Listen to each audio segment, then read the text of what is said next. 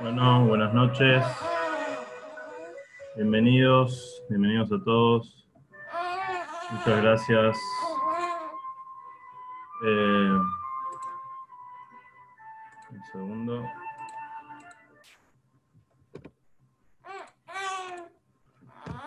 Muchas gracias a todos por participar. Y bueno, muchas gracias a nuestros invitados, a Joel y a Dafne.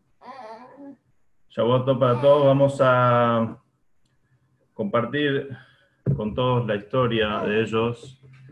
Eh, la idea es poder inspirarse, inspirarse de su historia.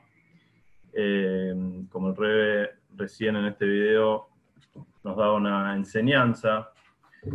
Eh, hay cosas que nosotros nos consideramos a pesar de que somos Yudim, a veces no nos damos cuenta de lo que tenemos y, no nos damos cuenta de, lo orgulloso de, que tenemos que estar, de ser lo que somos. Y el rey en este video lo conectaba con la idea de eh, la llegada del Mashiach, que uno a veces se siente un poco ajeno a la llegada del Mashiach, a pesar de que uno crea en la llegada del Mashiach, pero lo ve como algo eh, que todavía no, no es eh, para allá, no es para hoy. Y bueno, al igual que un converso que tuvo que hacer un, cambio de su, en su vida, nosotros también estamos frente a un cambio en nuestra vida para pedir y para exigir eh, la llegada del Mashiach que sea pronto, que sea ya. Eh, bueno, bienvenido Joel. Bienvenida Dafne. Este.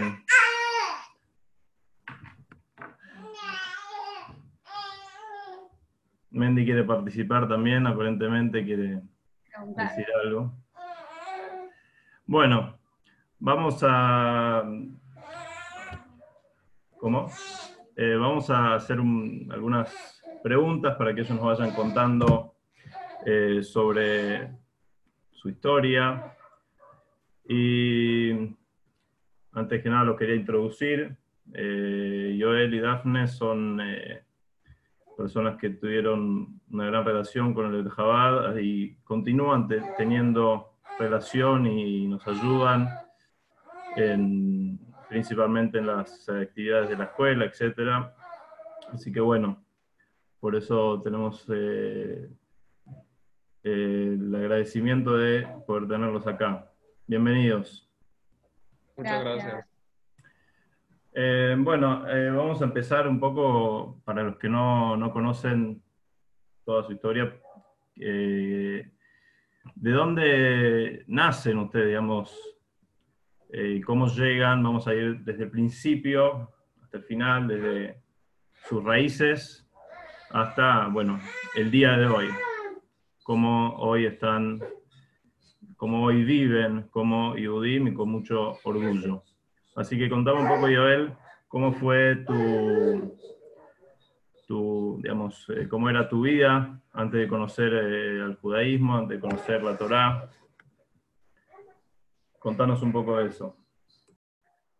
Bueno, perfecto. ¿Se escucha bien? Sí. Sí, se escucha, se escucha. Ok. Un, un anuncio, solamente déjame hacer un anuncio.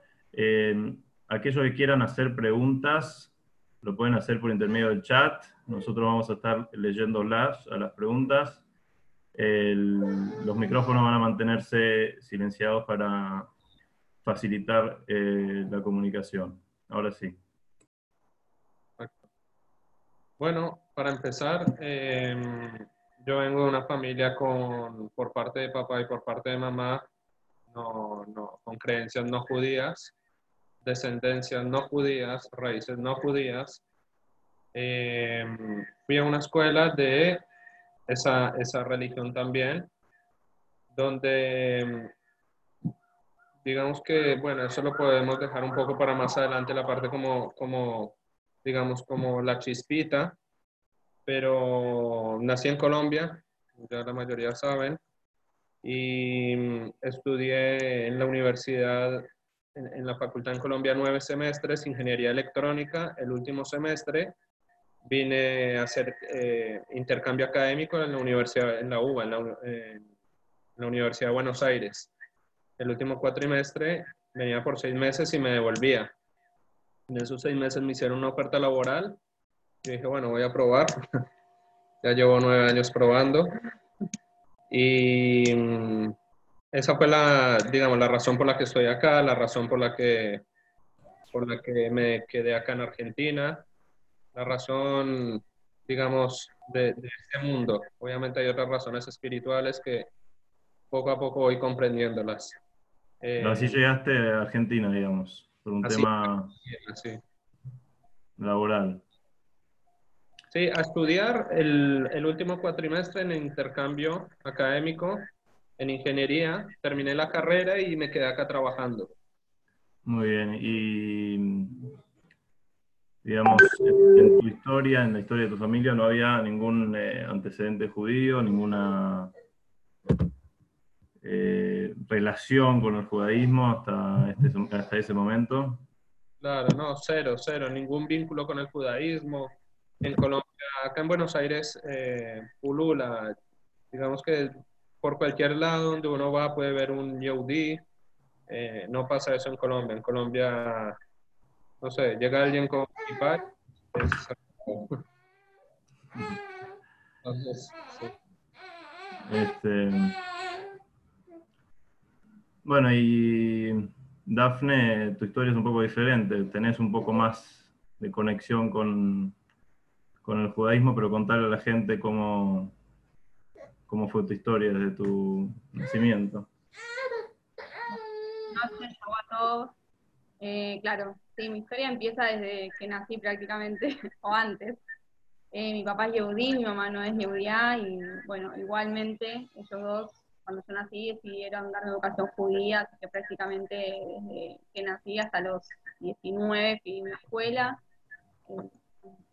eh, una escuela no religiosa, entonces yo prácticamente toda mi vida me sentí judía, de hecho, después vamos a ver unas imágenes que, a la escuela, piba abanderada, o sea, hacíamos pesas con mi, con mi boy, con mi familia, eh, pasaba mucho tiempo en la casa de una familia eh, también judía, ahí estoy, la bandera de la escuela. La bandera de Israel. La bandera de Israel. entonces, prácticamente sí, me crié como yo me sentía, me sentí siempre judía. Eh, salvo que, bueno, eh, ya en la adolescencia hubo una situación en donde yo necesitaba ciertos papeles para hacer un viaje, y yo dije, ah, me falta este papel, que es muy importante, que es la que tú vas, que es la que dice, sos hija de judíos, digamos. Y ahí fue como una crisis importante en donde dije, no soy judía, para la ley judía, pero mi, ser, digamos, dice, yo soy, yo me siento, entonces, ¿cómo puede ser? Entonces fue ahí como un, quiebre en, la identidad. yo venía creyendo durante todo un tiempo, sea, casi 19 años, y bueno, ahí fue cuando empezó todo, ¿no? En la revolución. Eh, de todas formas, eh, con la parte no religiosa, yo siempre fui a cuestionar cuando era chica, cuando estudiábamos en la escuela, en Torah y no, Sana era en ese momento había cosas que no me cerraban, que nunca me cerraron, cuando pasaba Shabbat, por ejemplo, decía, pero espera, ¿no hay una parte del judaísmo que dice que, en Shabbat no se puede hacer esto, que en Shabbat no se puede encender luz? Que... Entonces empecé yo misma, después ya, eh, después de, darme cuenta, a investigar por mi parte, por mi cuenta, cuál era el camino, de la Torah en los, en los conceptos que son reales. Claro, como para, como para ir al camino, empezaste a ya desear descubrir un camino correcto, el camino más eh, sincero. Entonces... Eh, o hay una parte que es una... Decía, bueno, a ver, no, ¿Y cómo hago? ¿Qué tengo que hacer para hacer? ¿Qué, qué, papel tengo que firmar? O sea, para que, que, todo lo que yo venía haciendo se convierta en realidad, porque, no sé, para mí fue un sueño durante muchos años y cuando desperté y dije, no soy, entonces dije, ¿qué tengo que hacer? ¿Cuál es el camino? ¿Cuál es el camino correcto? ¿De dónde tengo que estudiar? ¿Qué tengo que aprender? Y no sé, eso fue. ¿Qué examen tengo que hacer? Eh, así que bueno, ahí fue, ahí emprendí toda mi búsqueda. Pero bueno, de mi, de mi nueva vida. muy bien, así se, empezó a despertar tu, tu deseo por eh, tener un compromiso más fuerte con el, judaísmo. ¿Y, a vos, Joel, cuándo fue? ¿Cómo fue esa conexión? ¿Cuándo, empezaste a siquiera conocer el, el Yadut, el judaísmo? Bueno, una parte empezó por la, por la, digamos, lo que es el monoteísmo. Eh, en la escuela nos daban, nos daban religión y la que estaba a cargo de la clase de religión era una monja. Entonces, en una oportunidad nosotros estudiábamos los diez mandamientos, estudiábamos todo lo que era, lo que ellos conocen como el Antiguo Testamento, que es la Torah para nosotros, el Pentateuco, ¿no? Y veía que estudiaba no, no hacer imágenes, no construir, no adorar imágenes, no tener ídolos, no no, no hacer esculturas. Y yo me acuerdo que le pregunté, le dije, nosotros acá vemos, estamos estudiando que no se pueden hacer imágenes y nosotros vamos allá al, al lugar donde se reza y hay muñecos colgados por todo lado, ¿por qué? Entonces me dice, me dice, usted no es nadie para cuestionar, eh, usted está faltándole el respeto a Dios, en, cállese y siéntese.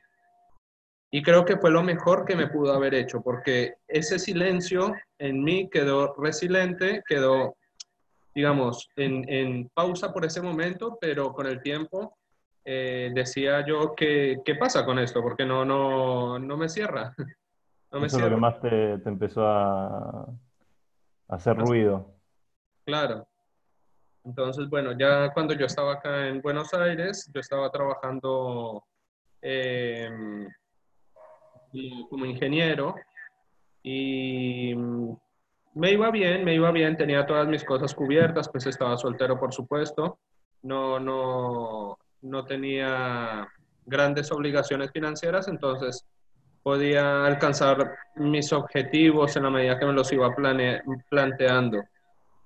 Y en un punto, obviamente, eh, dije, ¿qué más? O sea, ¿qué es la vida? ¿Pagar cuentas? Ganar dinero y, viajar y ya, después de esto, ¿qué sigue? Entonces, bueno, ahí fue como toda una, una movida interna mía, personal, donde dije, siempre fui como de, muy espiritual, muy, digamos, creí en Hashem siempre, creí en Dios siempre, pero no con la orientación que eh, encontré o que busqué tenía, tenía eso y no, no, lo quería dejar pasar, quería como encontrarme con, conmigo mismo y encontrar esa, esa, verdad que estaba buscando que hace tantos años eh, empezó a hacer ruido en mí. Entonces, bueno, ese, ese fue como la, la eh, el detonante y empecé a buscar y eh, me comuniqué con, no conocía ningún Yehudi, entonces empecé a leer que lo que se encuentra en internet, la literatura acerca del judaísmo, es, uno la ve, hoy la veo súper sencilla y súper básica, pero en ese momento, cuando no, se sabe quién es Hashem, eh, quién es, qué es Betamigdash, qué son estas cosas, son todos términos raros que hacen incomprensible un texto. Entonces, yo decía, esto no lo puedo estudiar solo, no, no, y empecé a buscar una persona que, algún Yehudi, me encontré con, con un amigo que, eh, bueno, es Yehudi, no, observan, no observante hasta el momento, pero su padre sobreviviente de la Shoah. Entonces le, empecé a insistir, a insistir, que quería conectarme, quería conectarme. Me llevó por primera vez a un Simchat Torah en Jabad. Y bueno, dije, esto está bueno. ¿Esta persona es? ¿Cómo? Él, ah, claro, el que estamos viendo en pantalla es, en paz descanse, eh, Lomo. Lomo. sí. Que, bueno, también con él fuimos a, primero un, un Beit y duré mucho insistiéndole, insistiéndole, pero como para el primer contacto, el primer contacto con, claro, el adulto. Está bien, o sea, recién acá cuando estabas eh, ya con tu vida, digamos, resuelta, empezaste a buscarle un poco más de, sentido. Y bueno, eh, ¿cómo, fue, en qué momento ustedes se conocieron ustedes, entre ustedes? Porque, digamos, yo, yo tampoco los conozco, no conozco en todos los detalles su, historia. Me acuerdo el día que los conocí a ustedes fue el, Shabbat que era el bar mitzvah de Schneur. me, pasaron a buscar. Yo recién había entrado en la familia Ludman y bueno. Em, pero ustedes, ¿cómo, fue que se conocieron? Em, ¿Se conocieron antes de, empezar la búsqueda del Yadut? ¿Después? ¿Cómo fue? Bueno, Joel va a contar la versión de Joel y yo voy a contar mi versión. Hay dos versiones, ok. Pero, bueno, esta vez hicimos un criterio así, unificamos. No, nos conocimos en una cena de Shabbat, eh, digamos con unos amigos también. Eh, bueno, y ahí nos conocimos y empezamos a charlar y charla, charla, charla, después festejamos Purim juntos, con amigos también. Eh, entonces, nada, nos fuimos conociendo, contándonos de cada uno. Recién también llegaba de Estados Unidos y yo lo maté a preguntas. Ay, ¿a dónde fuiste? ¿Dónde fuiste? Como somos las mujeres, que hablamos mucho. Y bueno, y él me iba contando y más o menos poniéndonos en, contándonos nuestras historias también, lo mismo que les contamos a ustedes, nos dimos cuenta que teníamos muchas cosas en común y muchos objetivos en común y ahí nunca más dejamos de hablar. Y hoy yo hablo más que, bueno, Estuvimos hablando de los objetivos, de, todo, de cuando nos conocimos y Baruch Hashem, todo lo que teníamos en común se fue concretando y bueno, espero que se siga concretando más, pero hubo como de, de, proyectos, ¿no? Tienen una, una, larga historia y una larga historia juntos también, así que bueno. Eh, entonces hay una segunda versión, ¿cuál es la segunda versión? la que él me hablaba a mí y preguntaba todo a mí. Ah. Pero bueno, después charlamos con las chicas, aparte. Eh, bueno, ¿cuál fue su primera conexión entonces dentro de Jabal? O sea, su primera conexión con el, el, judaísmo fue, como dijiste, Joel, en, en, Jabal. Dafne, bueno, desde chica ya estuviste eh, en conexión y en relación con, el, con Yudim. Pero ¿cuál fue su primera conexión con el Rebe? O, que sintieron, por así decirlo, una conexión directa con, el Rebe. Bueno, pues cuando yo empiezo este proceso, eh, voy a lo de un rap, no quiero dar nombres para no, para no comprometer a nadie, eh, que no, no llegue a hablar con estas personas si estaban de acuerdo o no. Entonces no, no, personas que aprecio y le tengo mucho, mucho respeto. Eh, yo llego y le digo, Rab, yo quiero hacer la conversión. Bueno, ok, me da cinco libros para leer. Me dice, léete esos libros cuando, cuando vuelvas, cuando los leas, vení, vení a verme. Bueno, listo, me compré Kitsur Shulchan Aruch, toda la judía, súper pesado para, para, empezar, no, no, no entendía nada. Yo me dio otro que se llama Hacia una vida plena de sentido, del Rebe, y yo empecé a leer conceptos, conceptos de Teshuvah, conceptos de, de eh, historias del Rebe, y me iba atrapando, me iba atrapando cada vez más este libro que justamente hasta el día de hoy es mi libro de cabecera. Cuando siento que algo necesito eh, una segunda opinión o necesito, por supuesto, lo consulto con Daphne, pero también me gusta guiarme por este libro. Eh, entonces, se me da la posibilidad, donde yo estaba trabajando, era una planta industrial que por problemas gremiales deciden cerrar la planta, 600 empleados, y nos indemnizan a todos. Y mm, yo tenía un proyecto de hacer un dron y acá estaban cerradas las importaciones, no sé si se acuerdan más o menos hace cinco años. Entonces eh, yo elijo ir a Estados Unidos a terminar este proyecto, que pues allá era todo muy fácil para, mucho más fácil para conseguir estas, estas, todos los materiales de electrónica que necesitaba para concretar mi proyecto. Entonces, yo digo, um, el Rebe leía todo el tiempo, obviamente yendo a Jabat escuchaba mucho del Rebe, y dije, voy a pasar por Nueva York. Y yo recién empezaba mis estudios, no, no, no es que sabía, no sabía prácticamente nada. Entonces pasé por 770, pasé por la, digamos, Java Central en Nueva York, eh, para los que no conocen, y entré ahí y quedé, eh, digamos, sin palabras, sin palabras. No entendía nada, no, no me podía comunicar, no, no podía seguir a nadie, pero nada, fue como, como muy, muy impresionante. Dije, se sentía una energía impresionante y dije, yo quiero estar acá, yo quiero, yo, yo quiero esto, quiero esto.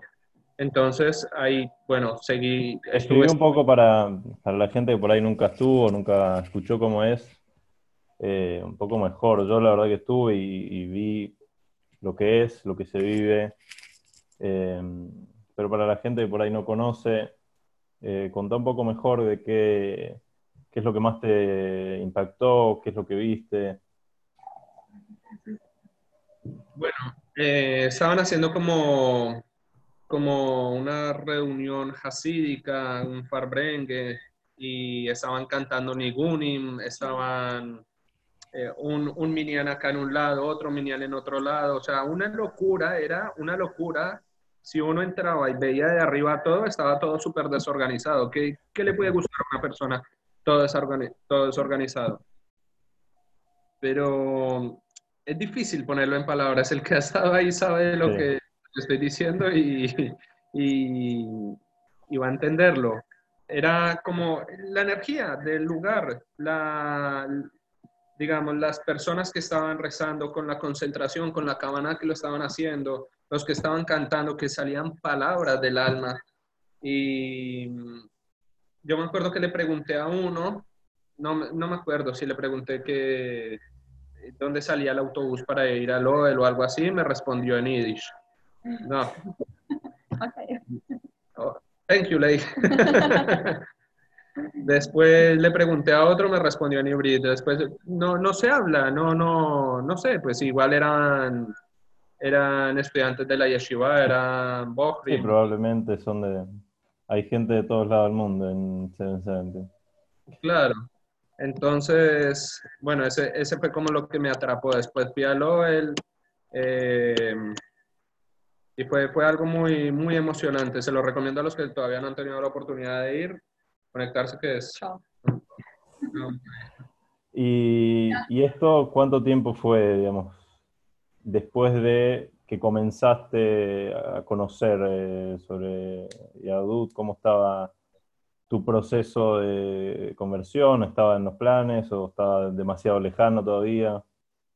No, yo estaba empezando y no, nunca tuve apuro por hacer eh, la, digamos, la conversión, porque sé que es un proceso, siempre supe que era un proceso donde tenía que incorporar cosas. Yo no quería un documento, no quería un papel que dijera ¿es judío o no es judío? No me interesaba eso, me interesaba vivirlo de manera práctica y para practicarlo tenía que aprender. ¿sí? Eh, lo puedo relacionar desde el punto de vista profesional con mi carrera.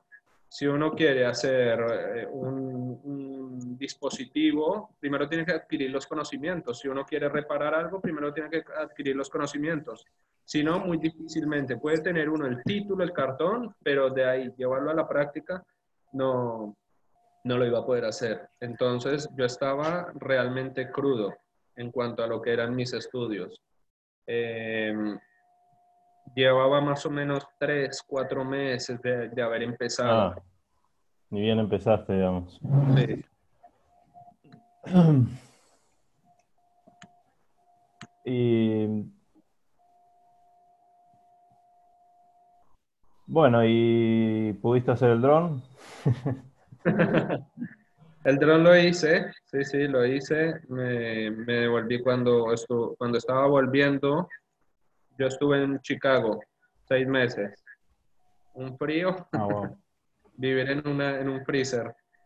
Eh, cuando volví, eh, también volví vía Nueva York, también pasé por, por 770. Y bueno, y el lo tengo acá. Lo tengo en la casa de mi mamá, pero sí. Cuando volví, bueno, seguí estudiando. Pero bueno, sigo, sigo el curso de tu, de tu itinerario de preguntas, Moshi. Quería avisar que eh, me, me- avisaron recién que el chat estaba desactivado, estaba bloqueado.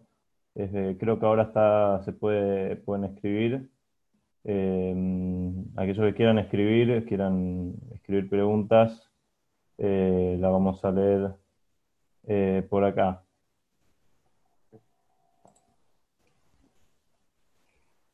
Bueno, y itinerario de preguntas. Bueno, no, simplemente era eh, ahora, ¿cómo fue ese, cómo empezó el, el- ¿cuándo tomaron, digamos, la decisión eh, real de decir, bueno, vamos a convertirnos y, y qué es lo que vamos a hacer y cómo fue ese proceso? El proceso fue individual. Eh, siempre supimos de parte de los dos eh, qué es lo que iba a hacer cada uno, ¿no? Por eso también es lo que nos unía. Pero cada uno hizo su, camino, digamos. Él estudió por su lado con un RAW, yo estudié por otro lado con una morá excelente. Eh, y bueno, no es solo estudiar, sino como hice yo, el ponerlo en práctica. Bueno, cada uno iba poniendo en práctica en su casa las cosas, íbamos aprendiendo y las dudas que teníamos siempre consultándolas con nuestros Nabanim y, bueno, asesorados por todos. Eh, y eso, o sea, íbamos estudiando cada uno por su lado hasta que después eh, decidimos eh, plantarnos con fuerza, firmes y decir, ok, a partir de cuándo va a concretarse todo esto, ¿no? Entonces, bueno, en Baruch Hashem, rodeados de mucha gente cálida, como de Jabad, no de Jabad, que nos están viendo, y que nunca nos soltaron la mano, nos fueron guiando, apoyando, ayudando en cada desafío, en todo, a poder, este, nunca jamás cuestionando, no sabíamos y no sabíamos, siempre que nos vieron confiaron ciegamente en nosotros, pusieron todas sus herramientas para, que, para ayudarnos y, bueno, Baruch Hashem conseguimos eh, fecha para Beitín, con ayuda de Borolam y de Rabanim. Y bueno, se dio que yo él tenía que viajar antes, estuvo un tiempo allá, después viajé yo. Y bueno, una llamada cada mes que pasó desde que decidimos em, empezar a, estudiar o, o a elegir a, a hacer el camino de la verdad para nosotros. Nunca, nunca estuvimos solos. Tuvimos muchos desafíos, muchas eh, situaciones, Ahora nos van a contar un poco. Entonces pasamos todo eso, Baruch Hashem, tampoco nunca nos dejó de lado, siempre hubo una situación hubo una solución. Eh, bueno, estar en Israel, las, las puertas que se nos abrieron, nos casaron allá, nos hicieron un casamiento increíble. Y bueno, eh, eso, o sea, empezamos cada uno por su lado Baruch Hashem, terminamos juntos en el Israel. Y, y así, bueno. ¿Cómo fue tu, cómo fue tu comienzo, digamos, con, con Jabad? No te pregunté, Daphne, ¿cómo, ¿cuál fue tu primer encuentro con Jabad o con el Rebe? O sea, mi primer encuentro con Jabal fue O esta- con, mejor dicho, con, vos dijiste en un momento que tu vida habías eh, crecido eh, en un, en un ámbito que por ahí te sentías judía, pero eh, hasta que, eh, ¿cuándo fue el momento que empezaste a, a rodearte con Rabanim, con, con gente de Jabad, etcétera?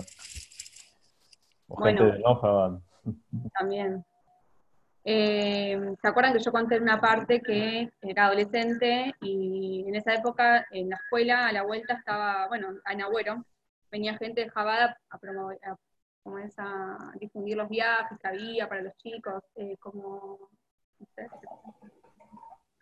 Sí, los que hacen- programas de viaje. Sí, programas que hacen ahora también hacen para viajar. De Jabad.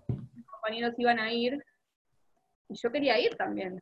Y bueno, era un programa que organizaba Jabad. Entonces cuando escuché cuáles eran los requisitos, dije, yo no los tengo. ahí empecé mi conexión con Jabal. Empecé con el pie izquierdo. Me dije, gracias, pero Hashem, que Jabal propuso esto y yo no entró, entonces fue una conexión, digamos, no tan linda, pero bueno, que me llevó después a buscar todo esto. Y la otra conexión que tuve es que dije, toda la gente que nos ayudó, ¿no? En un principio, a mí particularmente, dije, wow, cómo tienen tanto amor, tanta fuerza, tanta bondad, pero desinteresada para ayudar a una persona que está en búsqueda de algo grande, ¿no? Yo iba con un planteo, me acuerdo mi primer chat que pasé en Metjabad Morón, que Rabio Siludman me dijo, y Daphne, ¿y por qué no venís acá más seguido? ¿Y por qué no, no, porque yo vivía en zona oeste, o sea, invitando, abriendo un montón de oportunidades. Yo conocí a Han y, me pasé ya en su casa y nunca, nunca, nunca nos soltaron la mano, ni ellos, ni nadie que, empecé a conocer. Entonces dije, ¿de dónde viene todo esto? ese amor, ese asistroel por el otro, esa, ese apoyo incondicional. Y ahí dije, y ahí me puse a ver bien, bien, bien, y son shluchim, son shluchim, ¿y quién manda los shluchim? Y los mandó el Rebe, ¿y quién es el Rebe? Y todo lo que hace el Rebe. Entonces, dije, esto es Jabal, wow. Entonces, dije, qué lindo, qué lindo poder estar en este círculo. Bueno, esta fue mi primera conexión con Jabal. Al margen, como vos decías, de la gente no Jabal, también, Marco Hashem, yo vivo en la, vivimos en la zona de Flores, y también conocí en, un bat mitzvah a una rabanit increíble, espectacular, eh, la rabanit Selem, que también nunca me soltó la mano, siempre apoyando hasta el día de hoy. Y bueno, y no es de Jabada también tampoco. Está llorando Mendy. bueno, así con, todos, Rab Yakar, bueno, hay muchos, muchos, muchos rabanit que sacando la conexión con Jabad, también nos apoyaron y también tienen todo ese basistroel y esa contención que nos dieron. Así que no sé si resumí un poco o hablé. está muy bien, está muy bien. Eh, bueno, vamos a ver algunas preguntas que está haciendo acá la gente. Eh, ¿Cómo tomó su familia el cambio de su vida? Joel. Bueno, en el caso mío, mi mamá, toda mi familia por parte de, por parte de mamá lo, me lo respetó sin ningún problema. Eh, por parte de papá, mi papá no entendía, ni mi familia por parte de papá, mucho más conservadores, no entendían qué estaba haciendo y decían eh, la oveja negra, negra, eh, loco. ¿Cómo se puede meter en una serie de cosas donde yo la última vez que fui a Colombia fue hace tres años, ya estaba en este proceso, yo observaba todo y mi papá me decía, ¿cómo, o sea, ¿a quién le entra en la cabeza meterse en un mundo donde hay un montón de prohibiciones, donde no puede hacer un montón de cosas? ¿De dónde, de dónde salió esta locura? Recién hasta octubre que vino por primera vez acá a Argentina y vio la familia que habíamos constituido con Daphne, eh, recién ahí lo aceptó, pero hubo un tiempo donde no, no se Fue difícil. donde estaban las cosas muy, muy, muy ásperas entre los dos. Eh, no lo tomó bien. Yo le trataba de explicar que yo me sentía bien, que yo estaba bien, le trataba de explicar, pero bueno, no, no, estaba cerrada a, a escucharme. Baruch Hashem ya se resolvió eso. Baruch Hashem, bueno. Y otra pregunta que tenemos acá es, Joel, ¿aprendiste hebreo? ¿Tuviste aprender? ¿Tuviste... ¿Cuánto tiempo estuviste en Israel? En Israel estuve dos, tres meses y estaba en una yeshiva donde, donde era también así para personas, iban rusos, iban franceses, iba gente de todo lado, entonces había Ulpan, el Ulpan es el centro de estudios de, de, hebreo. Eh, eh, estudié un poquito Llegué como Tarzán, me fui Tarzán más uno. Pero sí, algo aprendí. Bueno, próxima pregunta tenemos, bueno, ¿cómo fue el Giur en Israel? Claro, esto es lo que estamos esperando todos, a ver que nos cuenten cómo fue el Giur y cómo fue toda esa travesía hasta llegar al Giur, que sabemos que tuvieron muchas piedras en el camino, muchas eh, ¿cómo se dice? tropezones que, bueno, se, supieron levantar. A ver, contanos un poco cuándo fue el primer eh, intento, qué es lo que pasó. Ok.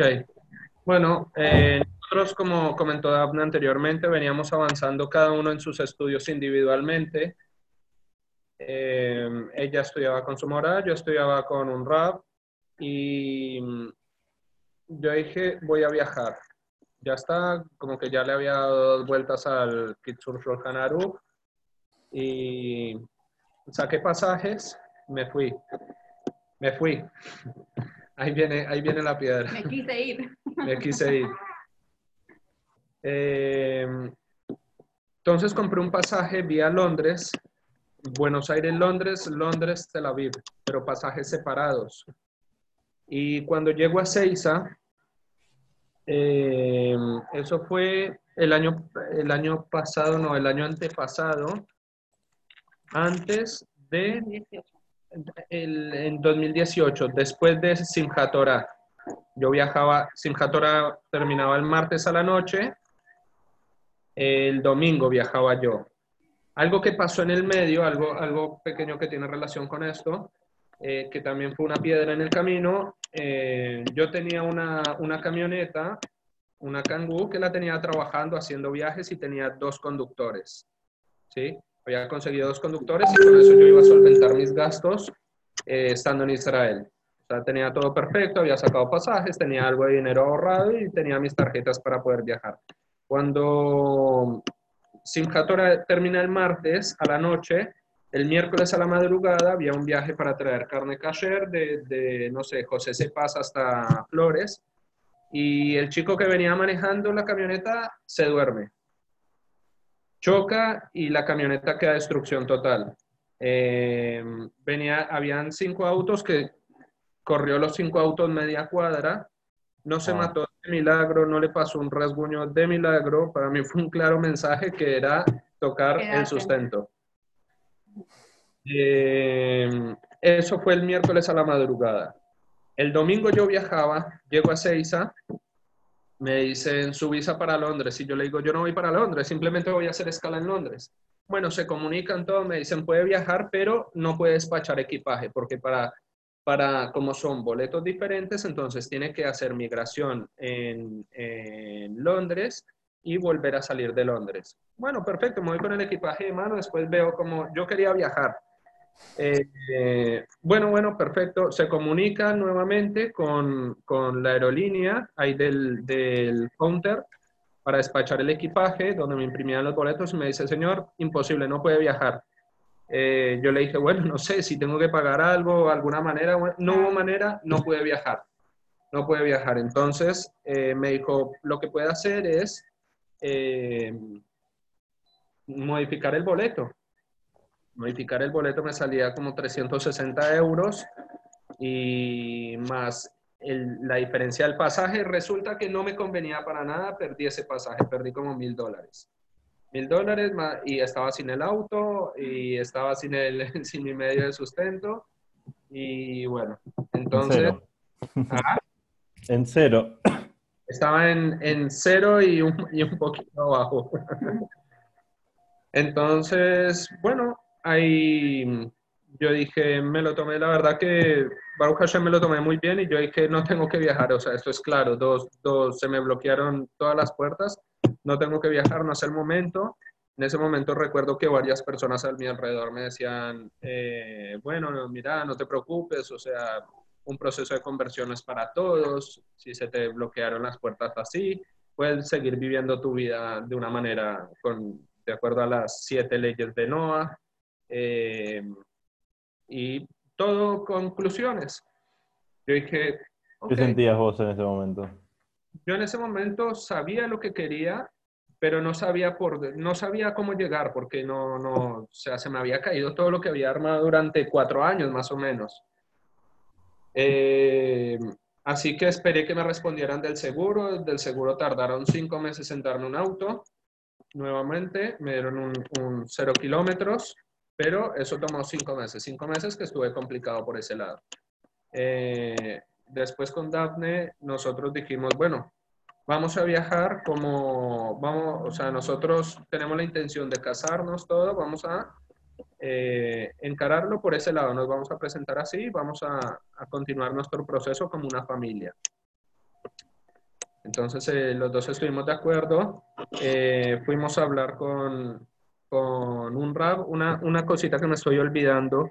Desde un principio cuando yo la conocí a Dafne, ella siempre, ella ya había ido a Israel en un viaje que la habían llevado a la escuela cuando chiquita y yo no conocía Israel. Ella me decía, yo quiero vivir en Israel, yo quiero estar allá, yo, y yo le decía, olvídate, o sea, yo no voy a hacer otra migración, yo ya sé lo que es empezar en un país que no es el mío desde ceros, no, no, gracias no es para mí. Entonces fue como un, un, un quiebre en, en, el vínculo que teníamos y fuimos a hablar con Rab Yossi Baumgarten, que estuvo asesorándonos mucho en nuestros estudios y eh, con, con, el corazón siempre abierto a, a escucharnos. Y le dijimos, Rab, mire, pasa esto. Me dijo, mira, anda a Israel, anda de vacaciones. A ver. Anda de vacaciones. Vos tenés que estar donde, donde está tu mujer, porque donde está la mujer está la verajá. Entonces, yo le dije, sí, Rab, todo bien con la verajá, pero si yo no me siento bien, si yo no, o sea, es difícil forzar las cosas. Me dijo, anda a Israel de vacaciones, mira lo que es Israel y ya. Y después, te, después vas a decidir. Bueno, me quedó eso en la cabeza. Eh, después nosotros eh, hablamos con un, un rap de, de, acá de Flores, nos ayudó a llegar a lo que es el Beidin, a mandar toda la documentación, a, a hacernos, obviamente, a dar sus cartas para que nosotros pudiera, nos pudieran recibir allá. No es algo así como tan fácil que toco la puerta y digo, me, hola, vengo a convertirme y listo. Eh, claro, tenías, eh, en tu primer viaje tenías, tenías un turno, tenías planificado cómo ibas a hacer eh, la conversión. Algo... No tenía nada. Tenías, no tenía nada. Iba allá, iba allá. Cero contacto. Eh, tenía, sí, sí, o sea, mi rap que me estaba ayudando acá me dijo, anda, eh, familiarizarte con todo tres meses y en tres meses empezamos a hacer todos los papeles, empezamos a mandar, te presentas, ya que te vean allá físicamente en un ambiente de yeshiva, todo, bueno, perfecto. Entonces ya esta vez fuimos con las cosas, con las cosas más claras. Eh, primero viajé yo, yo tenía que viajar antes y compré eh, también, hace un mes me habían entregado el auto, eh, tenía un par de cuentas atrasadas. Entonces busqué la vía más barata para viajar y encontré, me armé el vuelo yo, Buenos Aires, Madrid, vía Londres. Otra vez Londres. Otra vez Londres. Buenos Aires, Londres, Londres, Madrid, Madrid, Rumania, Rumania, Israel. Entonces. ¿Tenía que pedalear también? Buenos Aires, Londres. ¿Cómo? ¿Tenías que pedalear también, digo? Tenía que pedalear un poquito. Entonces, eh, llego a Londres y Londres tenía una escala de cuatro horas. Obviamente, yo iba de más o menos dos días sin dormir, la emoción, toda la, la, la, la adrenalina que no me dejaba dormir a la noche, preparando papeles, preparando todo. Iba sin dormir y estaba en, estaba en Londres, tenía seis horas de escala y yo dije, yo acá no me puedo dormir. Yo acá no me puedo dormir, tenía mucho sueño y yo dije, no, no, no me voy a dormir. Empecé a, dar vueltas por el Duty Free eh, viendo, no, no, no, dando vueltas. ¿Y cuántas vueltas le puede dar uno a la, al puerto ahí donde venden cositas en el aeropuerto? Así que me senté y dije, bueno, está bien, voy a dormir un poquito, pero me voy a poner alarma. Entonces me acosté y eh, la pantalla decía que mi vuelo iba a aparecer en qué puerta debía ubicarme en dos horas. Entonces yo me puse una hora y cincuenta, me puse la alarma. Bien, me desperté todo y vi que todavía no estaba la puerta porque faltaban 10 minutos. En 10 minutos va a aparecer. Yo dije, por más que sea, yo me duermo enfrente de la puerta y si por alguna razón, por el cansancio que tengo, no escucho, ya estando ahí enfrente va a ser más fácil. ¿Van a ver a alguien ahí dormido? Bueno, listo. Entonces, e, era un cansancio extremo, o sea, todas estas conjeturas yo las saqué en... ¿ah? yo, yo la saqué por, por miedo a quedarme dormido. Entonces me volví a recostar un poquito. Cuando me levanto, el vuelo salía a seis y media de la mañana, me levanté ocho y media de la mañana. Wow. Dije, no puede ser, perdí el vuelo. No, no, o sea, no, no voy a llegar nunca a Israel. Tenía la cita en el Beidin el mismo día que yo llegaba, cuando, o, o sea, yo llegaba a Israel, no sé, 11 de la mañana del otro día, yo tenía la cita a la una de la tarde, una cosa así, no me acuerdo bien los Wow. horarios, pero ahí seguidito. Bien, Entonces- bien. Eh, yo dije, no, tengo que, tengo que, tengo que, tengo que llegar. Entonces, bueno, me dieron la vuelta, me dijeron, compré otro boleto. Compré otro boleto, ahí en Londres, eh, bueno, esa foto ahí es cuando aproveché a, a viajar en Londres, Después de descansar. Un poco la ciudad.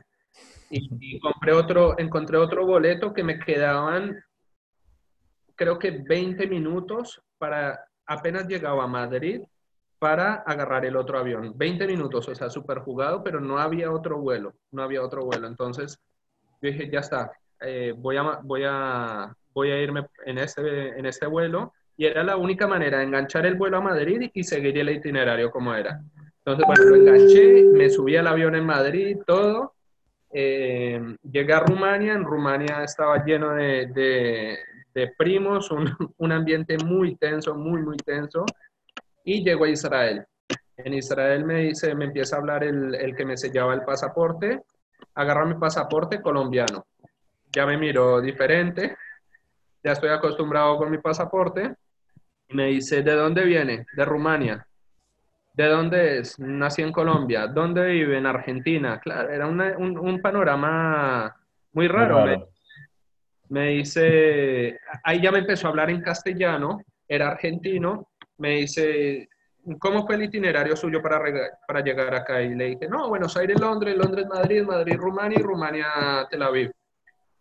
Me- no, no le cerraba nada. Entonces me dijo, no, usted va a tener que pasar a la sala blanca. Me pasó al un, un cuartito donde iban llamando por apellido y la verdad que la gente con la que estaba ahí era como, como tenían caras no, no, no familiares, no agradables. Entonces yo dije, algo acá no está bien. Ya estaba en Israel, yo dije, ¿Qué más falta? ¿qué, qué más falta? ¿Qué más me falta? ¿Qué otro freno puede estar? ¿Cómo? ¿Qué otra piedra puede aparecer ahora? ¿Qué otra piedra puede aparecer entonces? Me, me- ahí me hicieron una entrevista eh, donde me pidieron documentación, me pidieron dónde iba a estar, cuánto tiempo iba a estar, le dije dos meses, me dijeron dónde está su visa, dónde está todo, visa no tenía que sacar, me la sellaban ahí. Eh, y me dijeron con cuánta plata iba, me hicieron un montón de preguntas, pero no se ve que no les cerraba, entonces me hicieron una segunda entrevista y me dijeron, no, no me dijeron nada, me hicieron así como con la cabeza como no, me dijeron, bueno, ahora espere en esa, en esa oficina. En esa oficina yo veía que todos los que estaban adelante de mi, adelante de mi fila sería, iban a esa oficina, le imprimían el boleto y lo deportaban. Entonces yo dije, bueno, me mandaron a la oficina, listo. Yo en ese momento dije, Hashem, yo hice absolutamente todo, todo de mi parte. Hasta el momento he hecho todo, he dado lo mejor de mí. Si en ese momento me tengo que devolver para Argentina, para Colombia, para donde me manden, ya es tu voluntad. Entonces, eh, entro a la oficina y me, me hacen las mismas preguntas que me habían hecho. Me dicen, ¿usted conoce a alguien acá en Argentina? Ah, no, ya estaba para darle, para, ya estaba ingresando mis datos para imprimir el boleto para deportarme. Entonces, digo, me dice, a ver, ¿usted conoce a alguien acá? ¿Tiene familiares en... ¿Tiene, tiene familiares acá en Israel? Y le dije, sí, mi suegro vive acá. Me dice, a ver, deme el número de documento de él.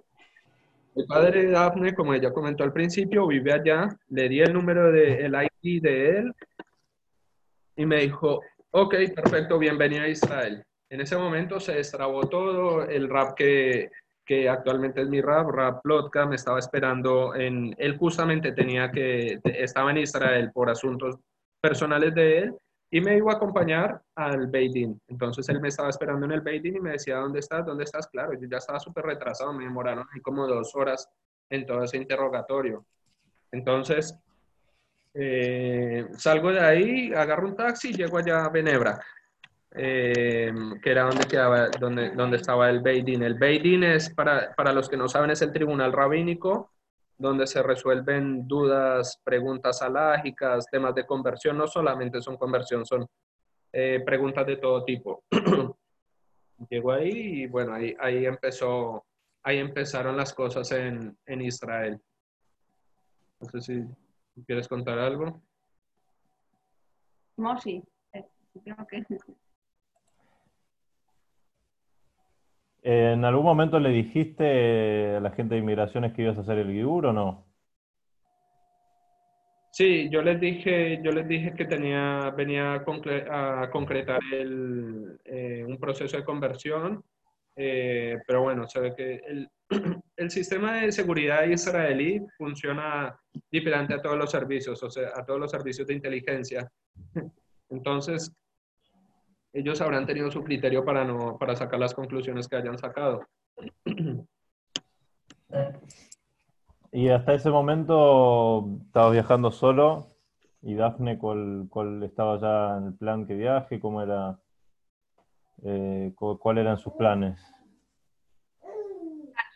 yo viajaba después, más adelante. Volví a esperar a él y después, eh, obviamente, tenía que pasar plata lo mío viene más antes también. Y no, yo, llegaba, un mes después y después pasamos, cada uno pasó su examen y cuando ya pasamos los dos, eh, esperamos una semana sin vernos y después nos casaron allá. Ah, pero ya estaban los planes que vos viajes, pero no, no tenías todavía la fecha todo definido. Claro. Cuando él viajó estaba sujeto a cómo evolucionara mi, mi Beidin, porque el Beidin, eh, o sea, se sienta uno con más de tres Ayanim, tres jueces sería, eso más. En el caso de la primera creo que habían tres o cuatro la primera entrevista y bueno, me fue bien, donde me preguntaron, me acuerdo que e, e, esa fue otra, la sacudida, me dijeron, me dice el rap, eh, Hasid, un, muy importante, me dice, ¿por qué se quiere convertir? Esa fue, esa fue la primera pregunta y le dije, no sé. Le dije, no sé. Y me dijo, me dijo, ¿y qué? El rap que me estaba traduciendo mi rap me dice, no, no, no, no puedes decir eso, decirle algo más, no, no, claro. Yo le dije, mire, Rab, no lo puedo poner en palabras, simplemente es un sentimiento, un fuego interno mío que me conecta con el judaísmo. Si me pide una razón, no la tengo. Una razón verbal, no la tengo. Y hasta el día de hoy, es real, no la tengo. No, no, no lo puedo poner en palabras, es un, un sentimiento. Entonces, bueno, ahí ya evolucionó bien, ya, ya me dieron el ok para continuar con, otro, con otros procesos y ahí ya le, le, comenté a Dafne y ella ya, ya pudo empezar a planificar su viaje. ¿Cuánto tiempo después viajó Dafne? Eh, casi un mes después. Un mes después. ¿Y vos estuviste un mes? Eh, ¿Dónde vivías? ¿Qué hacías?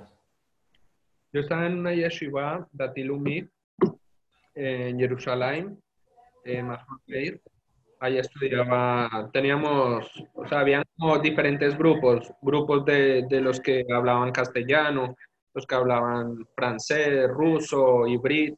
Entonces, en, en, mi grupo de castellano, eh, nos daban diferentes tipos de clases, estudiamos todo el día, desde las 7 de la mañana nos levantábamos hasta las 10 de la noche. Estudiábamos Gemara, estudiábamos escritos del Rav que estudiábamos, no, era de Chabad la yeshiva, porque como yo no había terminado el proceso, no podía, no podía entrar a la yeshiva de Chabad. Entonces en el medio estudié en esta yeshiva que me recibieron y ahí pude avanzar con los estudios. Estudié también hibrid. Muy bien, y entonces, el, el Giur, ¿cómo, ¿cómo, fue, cómo se sintieron en ese momento? Eh, que, digamos, que, ¿cómo fue la, entrevista con el mismo Betín? ¿Qué preguntas eh, les hacían? ¿Qué tipo de...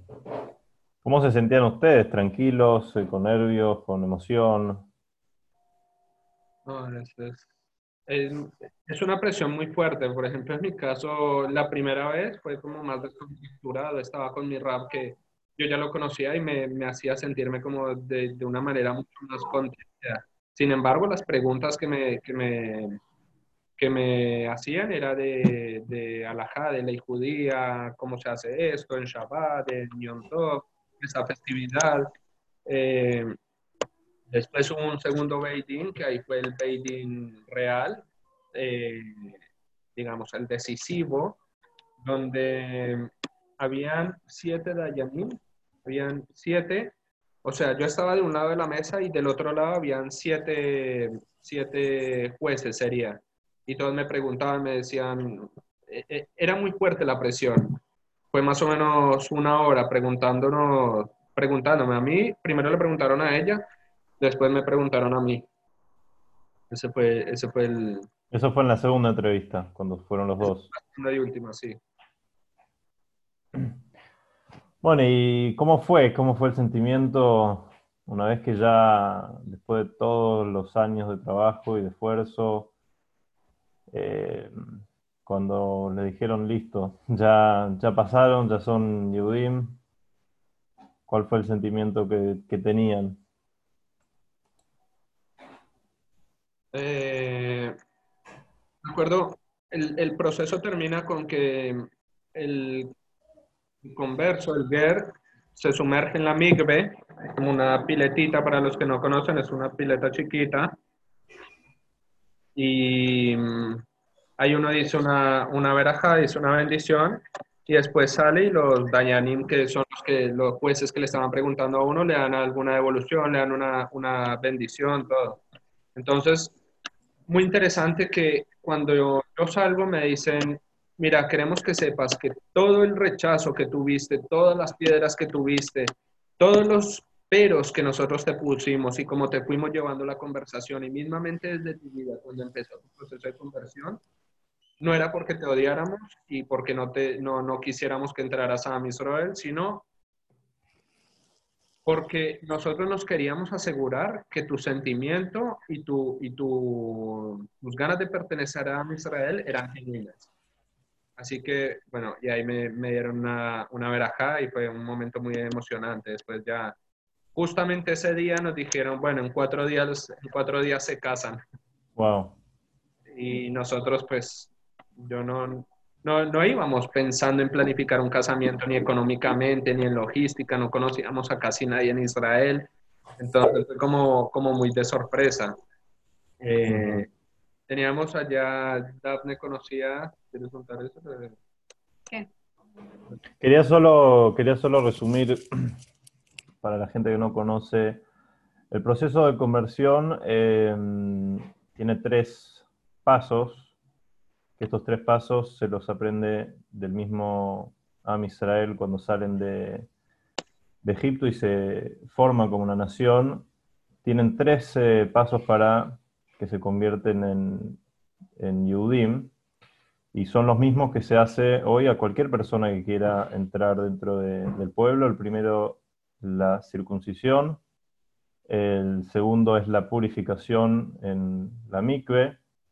Eh, en, en Am Israel la purificación fue pasar por el Yamsuf, está explicado en diferentes libros que eso fue, digamos, la purificación que tuvo Am Israel en ese momento. Y el último paso es el recibir, el recibir y aceptar, eh, cumplir todas las mitzvot, el, tomar el compromiso de llevar una vida judía y cumplir todas las mitzvot, que esto fue en el momento de de, en, digamos, en la historia fue en el momento que Amisrael recibió la Torah Y eh, bueno, en su historia, en la historia de Joel y Daphne, fue en el momento que estuvieron frente al Betín y aceptaron eh, llevar este, este tipo de vida.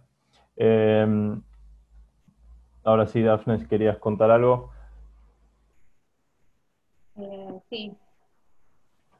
Eh, antes, porque quiero contar unos desafíos que tuve yo y que es algo que, que cuando me pasaban cosas tristes y yo lloraba, porque bueno, somos más sentimentales, me dijeron, acá empieza el proceso. Acá, con esto que te está pasando, está empezando tu proceso. No sé, yo de repente dije, ok, estoy estudiando, mi, yo trabajo en una parte del Estado y fue un cambio tremendo y era todos los días ir a trabajar y preguntas y caras raras y miradas raras y es una adaptación eso, ¿no? Entonces como que yo por dentro decía, qué difícil es esto, ¿no? Y bueno, ahí es cuando empieza el proceso. Cuando te empiezan a pasar cosas difíciles, cosas que te traban, es porque tu llama cada vez se está acercando más al objetivo grande que te propusiste en tu vida, entonces el Yetzirah te va trayendo, trayendo como para que no lo concretes. Y hay que ponerle el pecho a eso. Entonces, eh, otro de los desafíos es, por ejemplo, yo no tenía plata básicamente nada, apenas llegaba a fin de mes para pagar y dije, ¿qué hago? ¿Qué hago? Y yo dije, ya estoy para viajar, que estudié un montón. ¿De dónde saco la plata? Necesitaba conseguir 100 mil pesos para viajar y plata ya para mantenerme y comer y bueno. Y estaba en el Sarmiento y veo una o yo dije, Ayem, todo lejos en, en, tus manos. Que vamos a pasar de lo abstracto, que uno dice, tengo munada, tengo fe, tengo todo. Y, y eso es muy abstracto. Entonces, ¿cuándo ves lo concreto? Cuando ves la mano de Hashem. ¿Y cuándo ves la mano de Hashem? Cuando abrís los ojos y no puedes creer. Yo iba en el Sarmiento estudiando mucho porque tenía que rendir un examen y miro así en el piso y hay una billetera. Y nadie la agarraba. Y yo dije, voy a agarrarla porque no sé, pobre, o sea, es de alguien, hay que, encontrar el dueño. Agarro la billetera y es de alguien, no, nadie, de un chico que se bajó recién. Yo me senté y me sentí con una responsabilidad tremenda. No quería ni abrir, tenía miedo de lo que voy a encontrar. Y bueno, dije, bueno, dejo un ratito. Abro la billetera, había dólares, muchos dólares.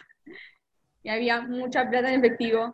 Yo dije, no, no, no, no, espera. La cierro de vuelta, la vuelvo a abrir y había dólares. Había 900 dólares y 3.000 o 5.000 pesos en billetes. O sea, dije, no, son truchos, no sé. Empecé a buscar alguna identificación en la tarjeta, o en la billetera o algo, nada, no había nada. Esa billetera estuvo guardada en el estante de mi biblioteca cinco meses. Y después, bueno, fui a consultar con, el RAB y me dijo, mira, porque yo sentía culpable, digo, esto no me pertenece. Y me dice, mira, es un regalo de Hashem. Ahí está la mano de Hashem. 900 dólares para vos. Eh, o te lo quedas vos o lo donás allí, como quieras.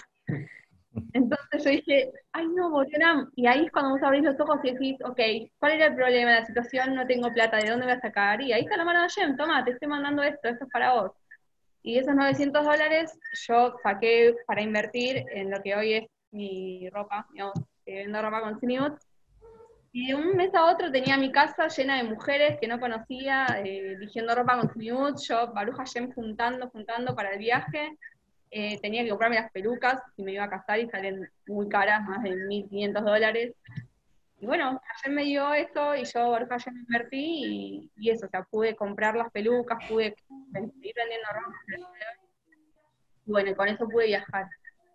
Y bueno, voy a unir lo de Joel, que bueno, cuando viajé, obviamente yo cuando él me iba diciendo me quedé dormido y esto y esto, yo decía, no puede ser, porque y nada, ahora se resolvió todo. Yo, gracias a mi jefe en el trabajo, me pude organizar para poder viajar, estar más días en Israel. Llegamos y cuando también pasé Beitín, yo, Baruch Hashem, también me preguntaron un montón de cosas, pero son cosas que vos las vivís. Entonces, o sea, uno tiene ese miedo, yo creo que mi Teilim, que era así, lo hice así, de aplastarlo mientras me preguntaban, pero ellos te preguntan cosas de tu vida, de lo que haces, no hay chance que no sepas y más habiendo igual estudiado. Entonces cuando nos dicen que nos iban a casar, yo dije, ¿y ahora? Yo me imaginaba eh, ahí, los cuatro palitos, la jupá, y chao. Y Hashem nos mandó gente increíble, Raya, Car de acá, Rap Loca, Rabiosi, Van Garten, todos, la Rabanit Selem, las hijas de la Rabanit Selem, Vital, bueno, mucha gente que yo conocía allá también. En cuatro días nos hicieron una fiesta, pero miraron, tiramos la casa por la ventana, fiesta, gente de todos lados. Yo dije, bueno, estoy yo con las hijas de la Rabanit, con, con mi amiga que había conocido allá, y nada más, si éramos 10 chicas, bueno, yo llegué al salón, veía cuatro personas nada más, y dije, listo, bueno, con esto me, quedo. Eh, y no, después empezó a venir gente de todos lados, la gente que pasó en nuestro casamiento, hubo comida, hubo fiesta, hubo disfraces, de todo. Vino, vinieron los Dayanim que nos tomaron el examen a nuestro casamiento y estábamos, no, no, fue increíble, mamá, un sueño que, que gracias a todos estamos nombrando los que no también, pero un sueño, un sueño, un sueño, un sueño, un sueño. Y esa vez, antes de casarnos, le pedimos una braja al revés. Mm. Y dijimos, bueno, le escribimos, le escribimos, hicimos esto, bueno, contando todo, que ya igualmente antes lo habíamos escrito. Y después del casamiento, bueno, nos consiguieron también lugar donde estar, hermoso, todo hermoso.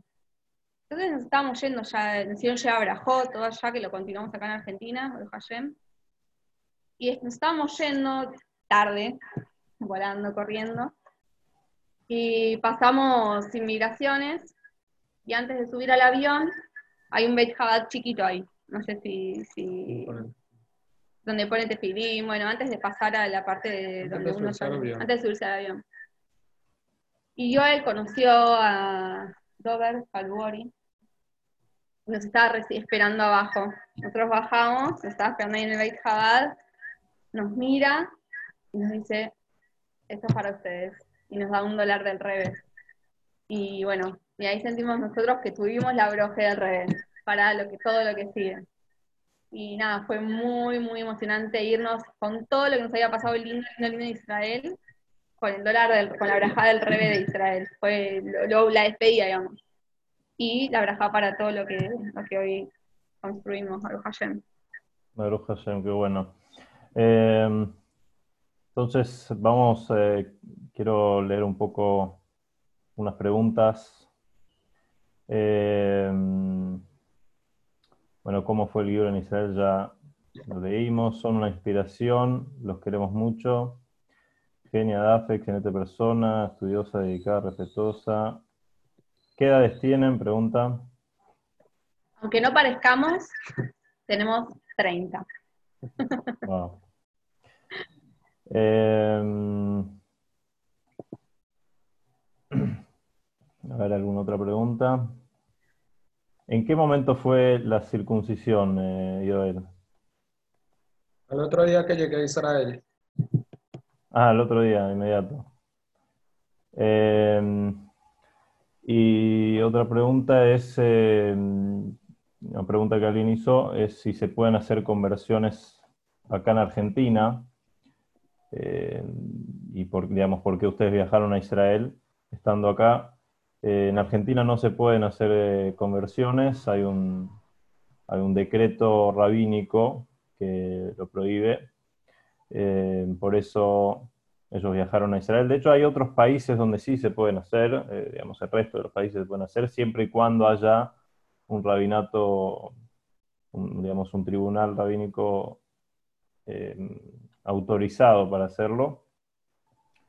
Eh, quería aclarar eso ya que alguien lo preguntó. Eh, por eso fue la razón de que ellos viajaron especialmente a Israel para hacer el, el Bueno, quería compartir con todos unas fotos que me dieron, me mandaron ellos sobre el casamiento. Esta foto, Joel, eh, ¿quieres contar un poco sobre esta historia? Sobre el momento que compraste tus vestimentas para, el casamiento y todo? Bueno, yo iba con, un dinero en efectivo y mis tarjetas y Israel es un poco caro, más para nosotros con la devaluación del peso argentino se hace mucho más caro. Entonces,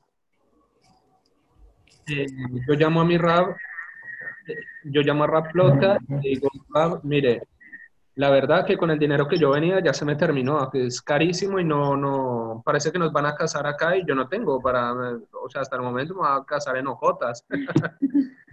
me dice, mira, no tengas problema, anda a Farjabad y pregunta ya quién, eh, quién es el encargado del GEMA para, para, el GEMA es como una agrupación que se encarga de buscar fondos destinado a, novios, a, los que se van a casar. Entonces le dije, perfecto. Bueno, algo que me olvidé de contar, el año, el año pasado, antepasado, antes de yo viajar, cuando perdí el vuelo por Londres, eh, Rapini von Garten me, me dice, mira, cuando estés allá en Israel, busca a esta persona y salúdalo de mi parte. Era Dover Kaluori, quien nos regaló el billete, el dólar del Rebe. Y, la historia que contó Dafne recién. Claro. Entonces, yo estaba en Farjabad y recorría y todo el edificio, muy lindo, y le pregunté, ese es el dólar.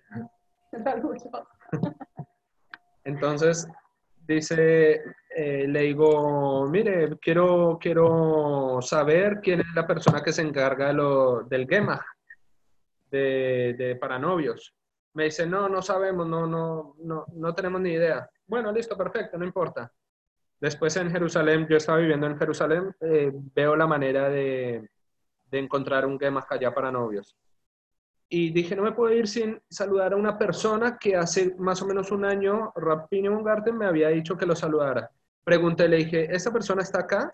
Me dice, está acá, vive cerca, pero no está, no, está acá. Le doy el número de teléfono, lo llamé y, le dije, Dover, buenas tardes, ¿cómo está? Mi nombre está... Eh, no nos conocemos, pero Rapini Garten me dijo que lo saludara, así que yo lo quiero pasar a saludar si es posible. Me dijo, bueno, listo, me dio la dirección de la casa, llegó a su casa, me atiende, me da unas galletitas, algo fresco, hacía mucho calor, y le empiezo a, le empiezo a contar, que me, le empiezo a preguntar que me contara historias de Dover von Garten, eh, algunas historias de, de, no sé, cuando estuve en el Reve, bueno. Y cuando me voy a despedir, le digo, ¿usted no sabe por casualidad quién se encarga del GEMA para novios acá? Eh, me dice, no, déjame preguntar. Hizo un par de llamadas, puso en altavoz otro argentino, le decía, mira, el GEMA ya hace mucho que se disolvió porque todos mis alumnos de la yeshiva ya se casaron, ya no, ya no queda nadie más para casarse de, del grupo que yo tenía. Entonces, el GEMA cerró. Lo que puede hacer el novio es ir tocando casa por casa y que ahí le van a ir, le van a ir ayudando. O sea, eh, son familias religiosas donde, eh, donde saben la mitzvah de, casar a los novios, de ayudar a los novios. Entonces va a ser fácil.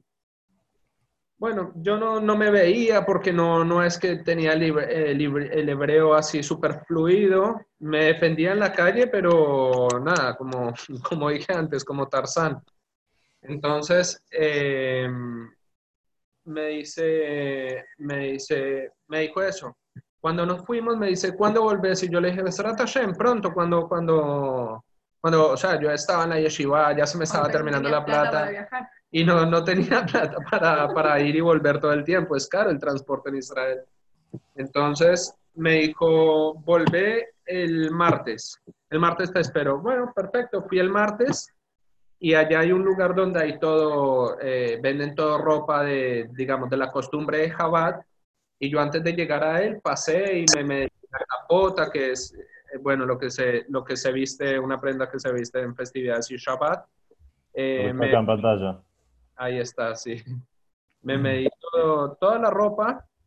Eh, pero obviamente había todo tipo de, capotas, capotas de 300 dólares, 700 dólares, 1500 dólares.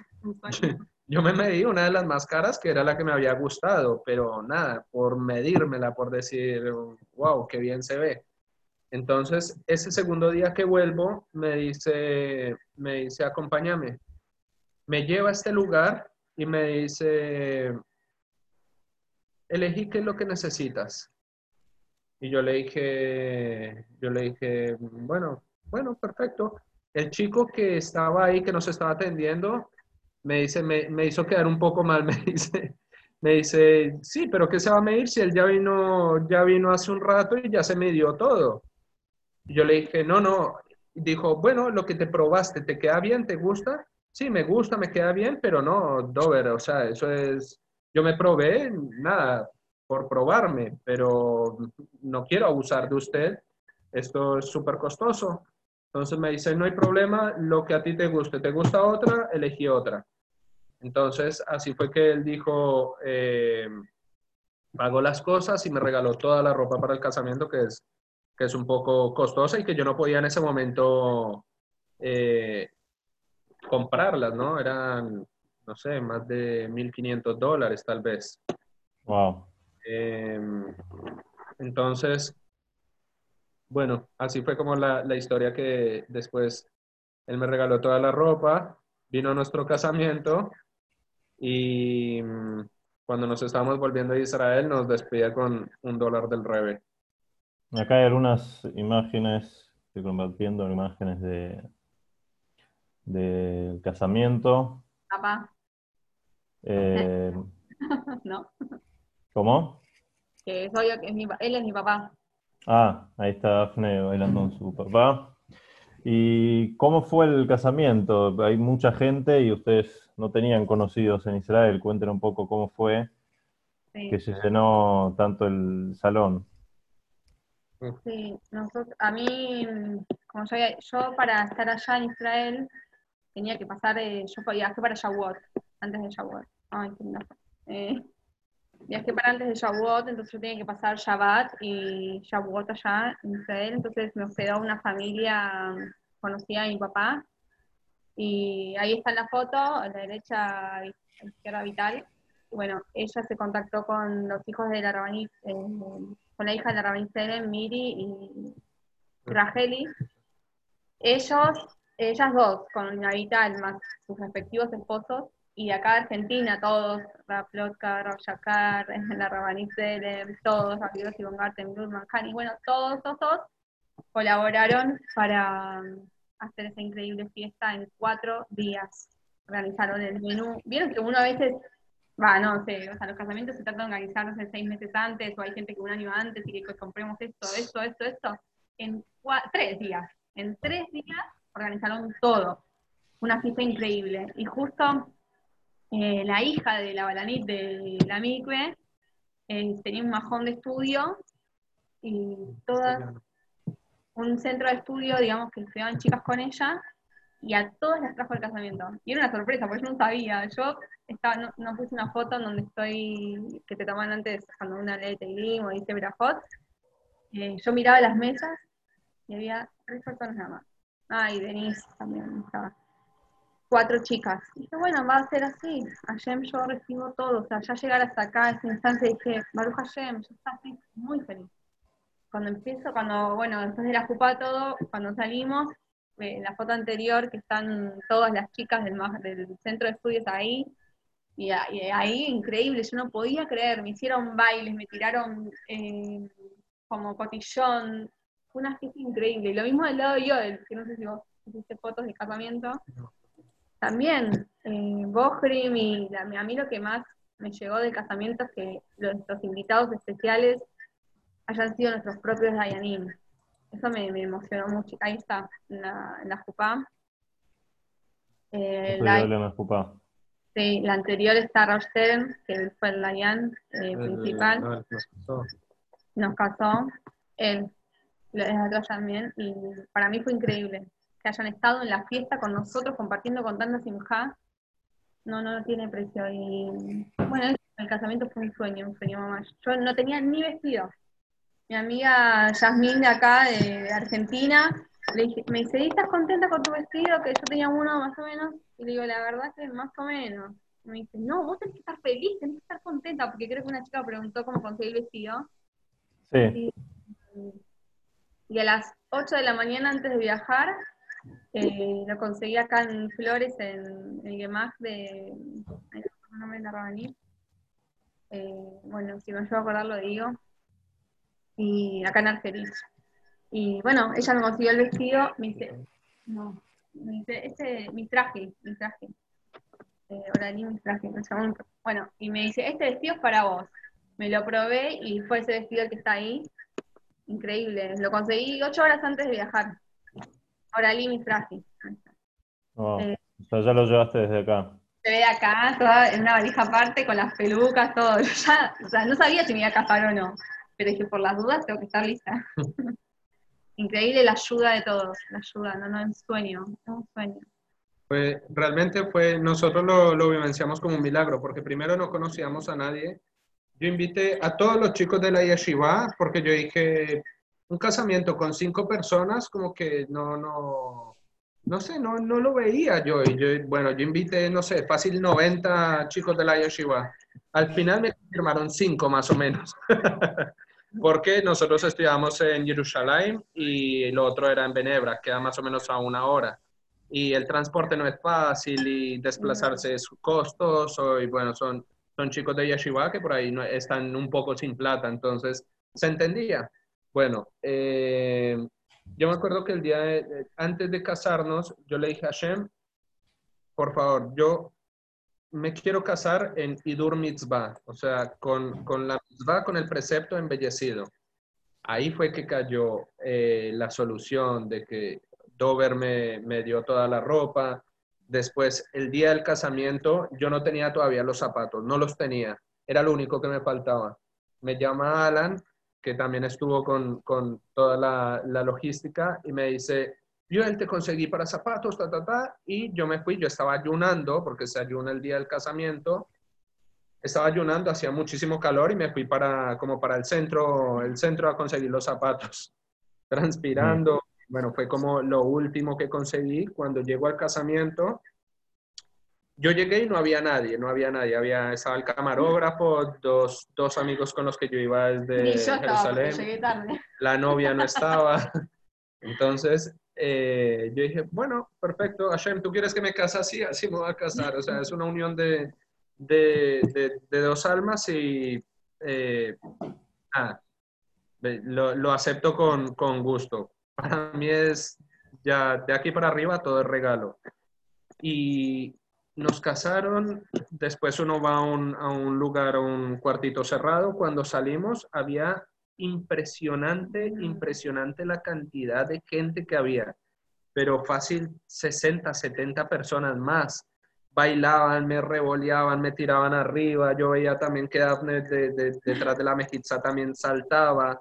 Eh, no, impresionante, impresionante todo, como, y, ahí se siente el Abad Israel, el amor por el otro judío, que ven un casamiento, saben lo que es la mitzvah y van para alegrar, para alegrar a los novios. Me bailaban, me, me, me hacían, me tiraban viento, me traían agua. No, la verdad que si yo lo hubiese planeado, si hubiese si hubiese tenido la plata para pagar todo eso, si hubiese, no sé, si lo hubiese planificado, hubiese tenido tiempo, un año, dos años para planificarlo, seguro, seguro que no había salido así. Porque eh, es un sueño. Por ahí hay algunos videos que, bueno, después, pues se pueden buscar. Increíble, muy, muy, muy increíble la historia. Eh, bueno, compartimos acá estas algunas fotos esta foto es en la puerta de la yeshiva, ¿no? Claro, justo ahí estaba saliendo para, para Benebra. Bueno, muchísimas gracias. Eh, muchísimas gracias por compartir con nosotros su historia. Eh, a ver si hay alguna otra pregunta. Bueno, y los quería dejar con un saludo de Rabino Yossi Ludman. Ahí, ahí los puede, puede hablar. Bueno, buenas noches, todos. Realmente hermosa, hermosa la charla, muy inspiradora. Nosotros, si bien conocemos la historia, volver a, a, escucharla, nos inspira más aún todavía. Así que no hay palabras de agradecimiento porque, que brindaron para esta charla, para inspirar a tanta gente. Realmente, eh, cuando vemos todas las dificultades que tuvieron y, y no le fue nada fácil, como cada paso aparecía otra traba y otra piedra y otro tema, y no eran temas simples, todas las cosas que, que contaron recién, y pudieron superar todos los obstáculos y, fortalecerse y salir, digamos, victoriosos en la misión que tenían de poder hacer el guiur, de hacer la conversión, formar una linda familia. Realmente nos inspiran, lo mismo tenemos que cada uno de nosotros tomar para nuestras vidas, que a veces Hashem pone obstáculos, cada uno tiene sus sueños, cada uno tiene sus metas, sus, lo que quiere lograr, y Hashem nos pone a veces obstáculos y decimos, bueno, no es para mí. Si es tan complicado, si hay tantas trabas, debe ser que no es para mí. Eso es muy natural, que muchas veces eh, uno piensa y llega a esa conclusión y dice, bueno, no lo voy a hacer, lo abandono. Si ayer me pone tantas trabas, debe ser que no lo tengo que hacer. Y no necesariamente es así, al contrario. Cuando más trabas uno tiene en algo que se propone hacer, y más ni que hablar cuando estamos diciendo cosas de Kedushá, cosas de santidad, cuando uno se propone a crecer en el judaísmo, a fortalecer más eh, el amor a Hashem, la conexión con Hashem,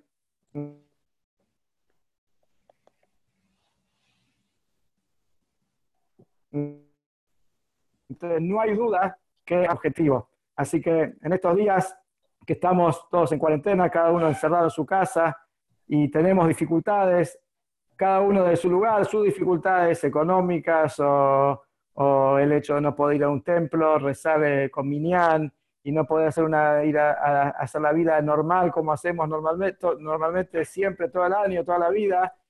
Ahora tenemos que saber que, bueno, Estamos en, el, en, el, en la trama, en el tramo final, ya Mashiach está por llegar en cualquier momento, y si bien hay muchos obstáculos en el camino, tenemos que saber que estamos muy cerca. Y muy pronto vamos a alcanzar esa gran meta, la llegada del Mashiach. Estamos seguros que esto va a ser así. Así que agradecemos a, a Dafne, a Joel y a todos los que participaron. Felicito también a, a Moshi y a Mushki que organizaron esta, esta reunión de hoy en la noche. Así que top para todos. Gracias, Rob. Shabuato, muchas gracias. Bueno, de vuelta, muchas gracias a, a, ustedes, a Joel, a Dafna, a todos los que participaron. Y, y bueno, muchas gracias también a Muski, que estuvo organizándolo. Ella fue la que tuvo la idea y eh, organizó todo. Quería volver a compartir con los que no vieron el principio un video del Rebe que nos da una enseñanza, un aprendizaje que podemos aprender de personas que em, hacen la conversión. Entonces dice que personas que hacen la conversión eh, eh, nos enseñan cómo nosotros tenemos que convertir también nuestra vida y adaptarnos a los nuevos cambios que, pueden, que, van a venir eh, con la llegada del Mashiach. Así que bueno, los comparto con ustedes.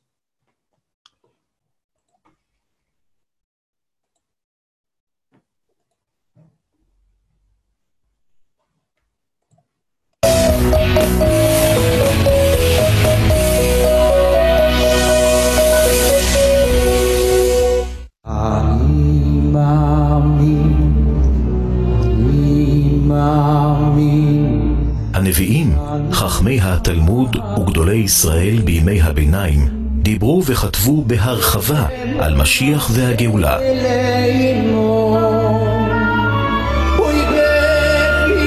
אבל לאורך מאות שנות גלות הייתה חלישות בדגש על האמונה היסודית הזו.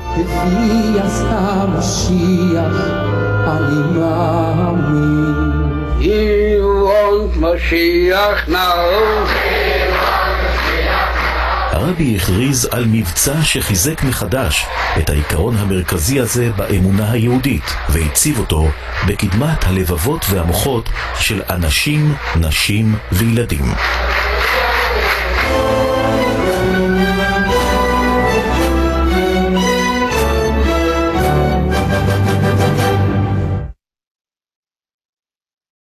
ידוע was steht sich in Achrein der Pirush, wo steht der Gerschen ist geil.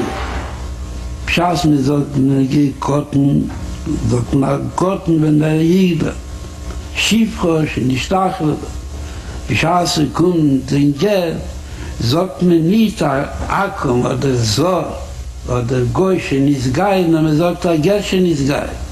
Weißt du, der Schall, der hat sich mit geil, jeder hat sich mit geil, wenn sie nicht in Ger. Jeder hat sich mit geil, und er hat sich um Israel.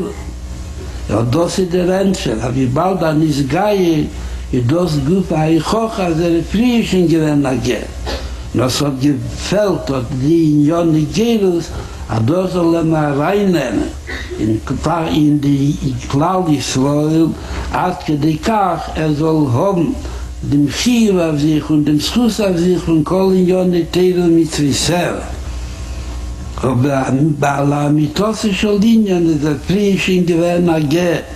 Na danach hat man gedacht, dem Gier. Und damit wird er gekocht mit Schenele Dome, was er Schenele Dome, Afol Pi, was ich lief nicht sehr, hat er gelernt, Kola, Tele, Kula, Venev, er Dele, Kalrische, Vechule, Vechule. Was auch der, ich sehe, ich sehe, ich bin ein Gier, der Kamer, der Kamer, der Also er da wir schaß mit Mele sein in der zweiten Nieden, in Jon im Tevi. Aber Kehle leche den Nieden Homer, als er soll leche da rumgehen und er soll stehen in der Tschuka Amitis, Mosa Jove und Admose und der Tschuka Amitis kommen lieb von der Nusser von Ani Maime, Ani Achakele bis zum Bchol Jens Jove. Ani Jove. אז ער וואַרט אַ פעם מיט צאַפּל די ביאָס של מאשיר צו טעמער דאָ דאַ צומיל סאַצ מיר מיט דעם גאַנצן שטול איז אַ דרוב דאַ פֿן הום. אַ מאָל אין מא מוז נאָן קומען דערביי זיי זייער איז נאיד דאָ דאַ oder in ein soll a paar mal ruflegen cool Peel sein bei ihm, als er soll haben in Druf, haben in Druf, haben in Druf trachten. Bis wann er bekommen in Druf ein Geschmack, aber mit was ich schon liegen ist aber, aber das ein Gerschen ist geil in bei. Das nicht, was mit dem Mechadisch gewesen, er sagt mir bei Chutz. Und man hat es auch reingebringt, zu einem Bipnim, Eif se weißlich wird ein Bies Moschiach, wo das er verbunden mit den Jirgim Likim, und verbunden mit der Brache Samer Dau Dau Dau Chomiris Atzmir, und verbunden mit Bichas Amosen Bechule Bechule. Mit der Ribu in Jonim ist er sicher in der Chazer die Schena gern in der Minya. Nur wo der Meise Sibashe Tiehe darf einem zuhelfen, du, du was mit einem Geier sein, mit afem sture men od bedarke neim bedarke schole ob ob beteke va masse bis wann nicht zu werden pel sein und unter dem wird ze Gott sehen. Als er halb geregelt hat sie.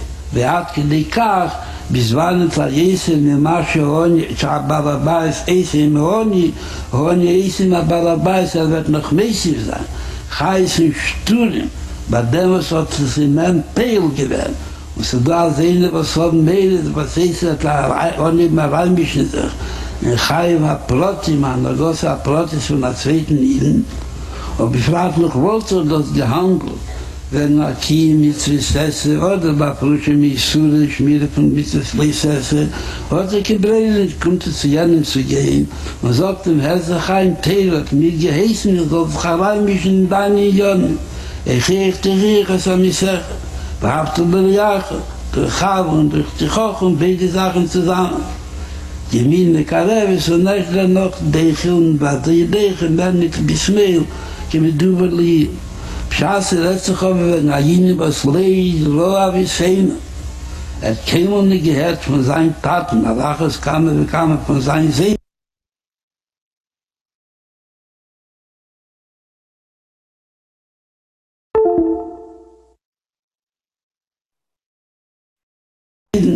A sein Tat oder sein Seele ist herumgegangen über die Gassen oder die Chabergestellt beim Mietentor bei sich in Schulen und gesagt, er ist Ide, Schreit, ab Mosse kommt nicht mehr schier. Aber was weiß ich, aber jetzt also jetzt sicher, dass von meinem Paten nicht mehr geht. Weil es kam, kam von meinen Seelen nicht. Weil viele von sich allein Eider angekommen in Eretsa, ich weiß das sonst, in Nazis, Abris, und wir das von sich allein nicht mehr gehört. Verwassen wir auch in Tunnel, in der ich nicht, aber das sehe ich die meisten.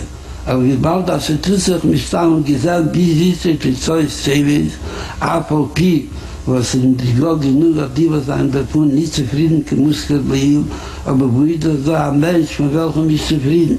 Aber das ist wenn der Jodel, als er in der Isee schon ist, Wenn wird verbunden mit sich und mit selber, mit der Zweiten, mit der Dritten, und mit seinem Vater, und mit seinem Seiden, und mit seinem Spiel, und mit seinem Rohr, und kann ich sogar sehen, wenn er muss er sein, als mit Zerben nicht zufrieden von der Zweiten ist. Aber bevor ich mich nicht gedacht habe, ich habe nicht zufrieden gehabt, ich habe mich nicht gedacht, ich kleine Kinder, weil sie schreien. Allah es kam wir kam als ich in do nach ihn nach lieber mit was schreien schon nicht nicht in der Rusche da wo ich golos mit der schreien in Niedisch oder in Loschen Kedisch und der welche nussig sie da bin mir in demselben Minien und derselben Mekude.